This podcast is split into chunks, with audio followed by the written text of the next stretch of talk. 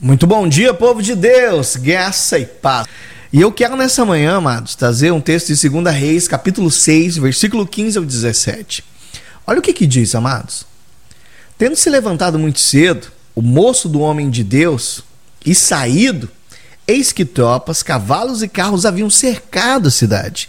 Então o seu moço lhe disse: Ai, meu senhor, o que faremos? Ele respondeu: Não temas, porque mais são os que estão conosco do que os que estão com eles.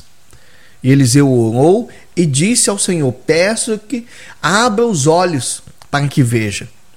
E o Senhor abriu os olhos espirituais do moço e ele viu que o monte estava cheio de cavalos e carros de fogo ao redor de Eliseu. Amado, só para você entender, o exército sírio era inimigo do povo de Israel e estava ali a postos do lado de fora da cidade pronto para atacar. Nesse dia, Geazi, que era uma espécie de ajudante de Eliseu, ele sai da tenda bem cedo e ele avista aquele numeroso exército. Amados, ele ficou apavorado. E ele corre ali para poder falar para o profeta. E agora, o que nós vamos fazer? é interessante que meditando na reação dele, é assim que muitos de nós reagimos quando surge um problema. Embora a gente tenha esse primeiro impacto, isso não significa que você vai ser destruído. E o inimigo, ele atua de fato se você ficar fixando os seus olhos e crer nessa primeira impressão que você está vendo. Ele é especialista em montar um cenário para que você tome decisões baseadas no que você vê. Ele quer que você fique olhando para o tamanho dos problemas e que você tenha medo, imaginando os piores cenários. E em seguida você se desespere. E ele não quer só isso não. Ele quer que o teu desespero segue a tua visão. E que essa visão cega prevaleça sobre a tua fé. Que a tua fé seja minada.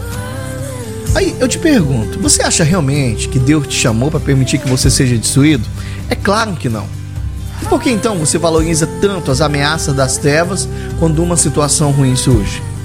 Porque nessa passagem, Eliseu ele pede para que Deus abrisse os olhos espirituais de Geazi. Foi aí que ele viu que o exército celestial era muito maior, muito mais poderoso do que o do povo inimigo. E eu e você nós precisamos confiar que Deus é quem vai na nossa frente, lutando as nossas guerras. Confie nele. Você já é filho do Senhor dos Exércitos. Do que mais você precisa? Amém, amados? Feche os seus olhos, vamos orar? Pai, quando surgirem situações que parecem que vão me engolir, eu não vou mais me render à primeira impressão dos problemas, mas eu vou me lembrar que tem um Deus que já me fez mais do que vencedor. Mesmo que o exército inimigo pareça forte e pareça poderoso, eu não vou temer, porque sei que o Senhor cuida de mim. Eu oro, Pai, nessa manhã, juntamente com esse irmão e essa irmã em Cristo, em nome de Jesus. Amém? Viu aí o trovão? Ô, oh, glória! Chuvinha gostosa aqui na cidade de Sinop. E eu quero te convidar para você entrar no nosso canal no YouTube, Monte Sião Sinop, se inscrever, porque a gente tem novidade chegando aí. Amém? Deus abençoe a tua vida, Deus abençoe a obra das tuas mãos, no nome de Jesus.